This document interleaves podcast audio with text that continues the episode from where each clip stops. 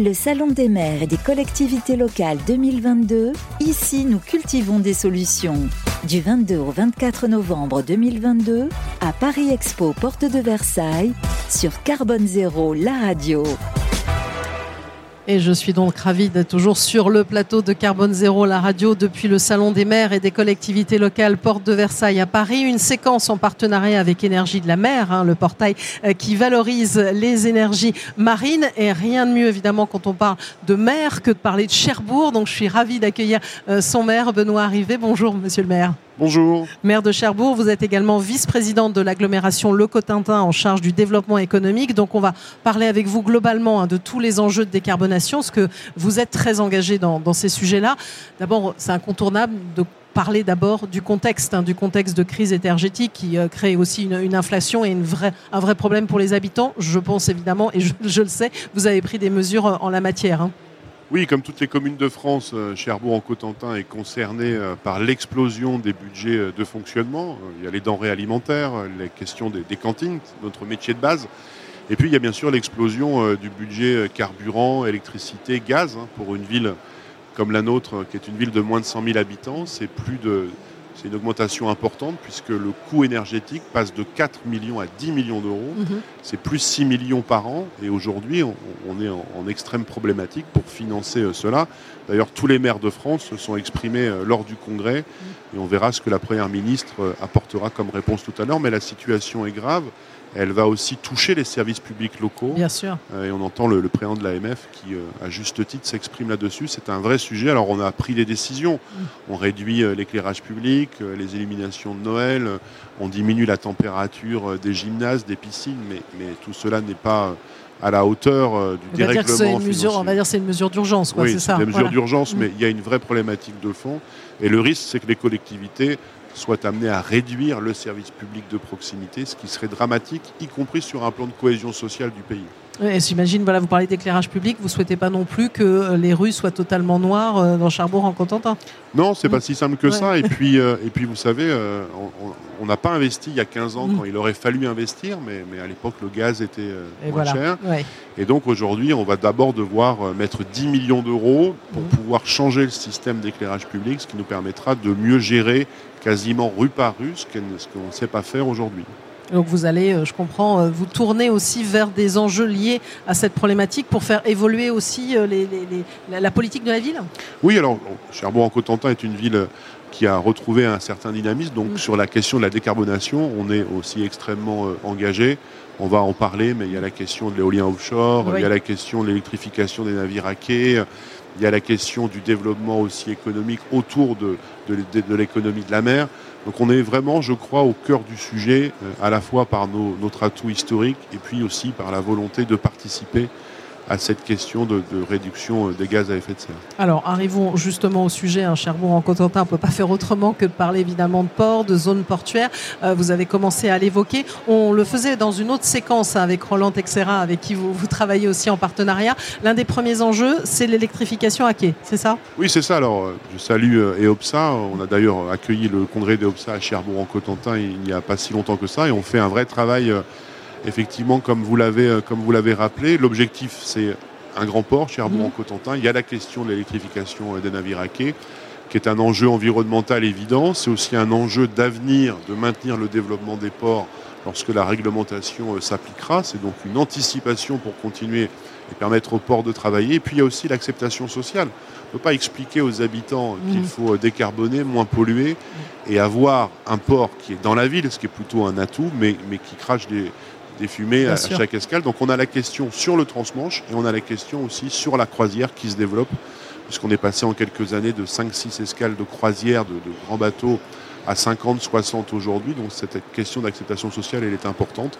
Et donc on travaille avec Port de Normandie, la région, le département et l'agglomération sur cette question d'électrification des navires à quai euh, pour le transmanche, sachant qu'un des effets euh, positif, s'il peut en avoir du Brexit, c'est l'explosion du trafic Cherbourg en Cotentin vers l'Irlande.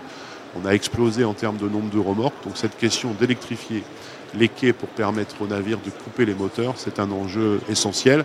Et sur cette question, l'autre projet qui est le nôtre, euh, en lien avec l'État, c'est euh, de remettre une ligne de fer routage entre Cherbourg en Cotentin et Bayonne pour que les euh, camions viennent prendre le bateau à Cherbourg en Cotentin sans passer par la route. C'est 25 000 camions qui vont Ah, être quand même. détournés Mm. par an du trafic, du trafic routier et l'opération se fait avec euh, la Brittany Ferries que, que- que je salue. Donc là aussi c'est un enjeu important, comme quoi on est vraiment au cœur du sujet de cette question de mix énergétique et de cette question de décarbonation. Voilà, le fret, le ferroutage, ça fait longtemps qu'on en parle là aussi, de mettre aussi des camions et de faire. Autrement, ça sera à quel horizon ça? Vous, vous fixez un horizon Alors- entre l'électrification à quai et cette ligne? L'électrification à quai, c'est un sujet compliqué, vous Oui. le savez, puisqu'il faut, euh, tout le monde y croit, mais il faut trouver les financements, il faut sûr. aussi convaincre les propriétaires de bateaux, les compagnies. Et puis il y a un autre enjeu sur la question de l'électrification, c'est de convaincre les autres ports. Oui. Ça n'a intérêt, alors Marseille l'a fait ici, vous le savez, mais ça n'a intérêt à Cherbourg-en-Cotentin si nos amis irlandais font la même chose, si nos amis anglais font la même chose, pour que le bateau trouve le même service d'un point A à un point B. Donc c'est aussi là-dessus qu'on travaille, mais j'espère qu'avant 2025, on aura déjà bien, en- bien avancé. Il y a un autre sujet aussi que je voulais aborder, on parlait des habitants tout à l'heure.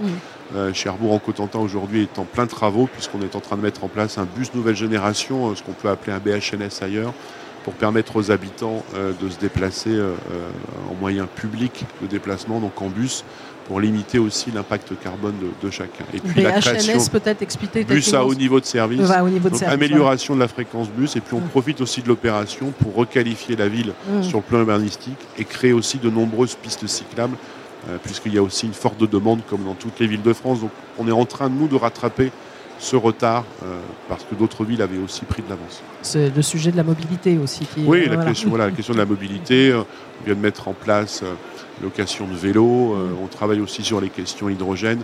Donc comment dans une ville de moins de 100 000 habitants, euh, on, on fait, on prend aussi conscience que, que chacun doit agir sur cette question de décarbonation et que ça passe aussi euh, par, les, par les nouvelles mobilités, mais on l'utilise aussi comme élément d'attractivité. Donc vous voyez bien, entre le ferroutage, entre l'électrification à quai, les travaux actuellement, et puis aussi euh, cette question de démonstrateur du mix énergétique, puisqu'à Cherbourg-en-Cotentin, c'est un des rares territoires en Europe où on a le nucléaire, Mhm. donc, euh, historiquement.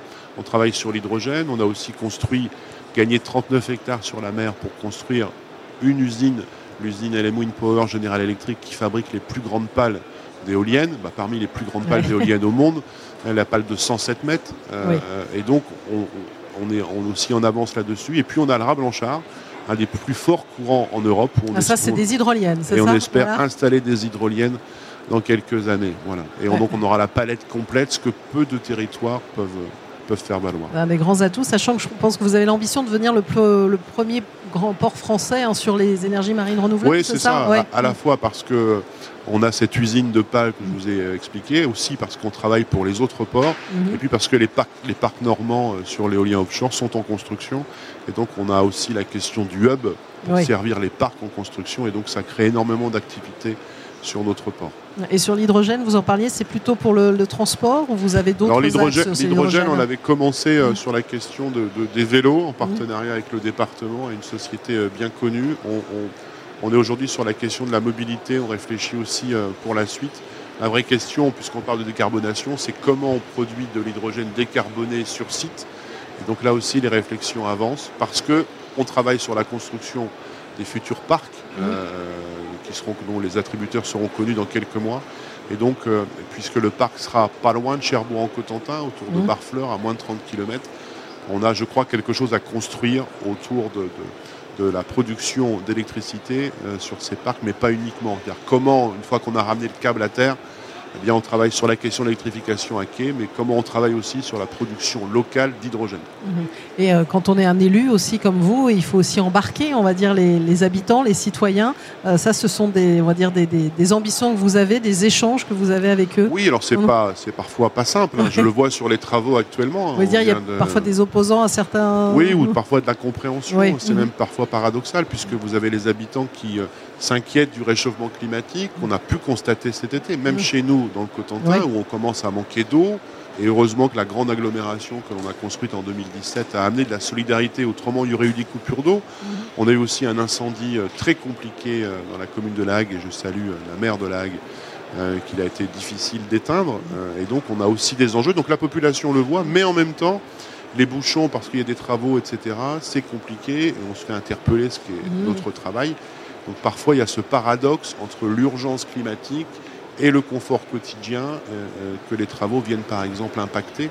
Donc on doit être dans la pédagogie en permanence. Sur le dossier du ferroutage, c'est la même chose. Ça sera un train de 700 mètres, ça va aussi gêner. Il faut expliquer, il faut convaincre. Il faut aussi expliquer pour un maire qu'il y a un enjeu de décarbonation, il y a un enjeu de réchauffement climatique, mais il y a aussi un enjeu euh, de, modernisation de la ville, y compris sur les éléments d'attractivité. là, c'est le vice-président à l'économie qui parle, parce que c'est aujourd'hui euh, qu'il faut investir pour être parmi les meilleurs demain et garder cette image de ville dynamique qu'on a su retrouver en, une dizaine d'années. Et puisqu'on est là au salon hein, des maires et des collectivités locales, on dit souvent que les territoires sont beaucoup plus en avance même et bousculent un peu l'État. Est-ce que ce sont des choses, vous, que vous, vous sentez? Oui, sur de nombreux sujets. Euh, c'est aussi pour ça que moi je viens au Congrès des maires depuis longtemps. Mm. Et on l'a vu pendant la Covid, à quel point le pays a pu tenir grâce aux collectivités locales, mm. régions, départements, agglomérations, villes, au service des habitants. On intervient de plus en plus sur des sujets qui normalement ne sont pas notre compétence. Je pense mm. par exemple à la santé, où les villes investissent massivement pour essayer d'apporter des réponses aux habitants et donc y compris sur les questions environnementales où depuis des années les collectivités innovent. Moi j'ai longtemps été un jeune vice-président en charge des déchets. On avait un des premiers centres de tri pilote ADEME en France. Et donc on a toujours de l'avance. C'est les collectivités qui innovent, qui permettent aussi aux entreprises de tester des produits, il faut le dire clairement. Mmh. Et donc je reviens avec la, votre question première à partir du moment où les collectivités vont perdre cette capacité d'initiative, d'investissement, parce que les budgets de fonctionnement sont extrêmement Oui, c'est ce que j'allais vous dire, c'est serré. C'est hein. aussi toute une filière mm. qui, va, qui, va, qui va probablement euh, s'écrouler, parce que les premières bennes à ordures ménagères électriques, les premiers vélos hydrogène, euh, les premiers euh, bus à hydrogène, c'est bien les collectivités qui les ont, qui les ont testés. Et donc moi, ce, ce manque d'investissement des collectivités, si le gouvernement ne nous entend pas sur la question du budget de fonctionnement, aura un impact, y compris sur les projets qui nous permettent de décarboner dans les territoires. Voilà, et au moment où on parle beaucoup de ces sujets-là, c'est important de vous soutenir et de vous accompagner. Ben, merci beaucoup à vous. Euh, merci à vous de l'invitation. Monsieur le maire, euh, maire de Cherbourg en Cotentin, euh, Benoît Arrivé, d'être venu témoigner ici depuis le Salon des maires et des collectivités locales sur Carbone Zéro, la radio. Merci à vous, bonne journée. Le Salon des maires et des collectivités locales 2022, ici nous cultivons des solutions. Du 22 au 24 novembre 2022, à Paris Expo, porte de Versailles, sur Carbone Zéro, la radio.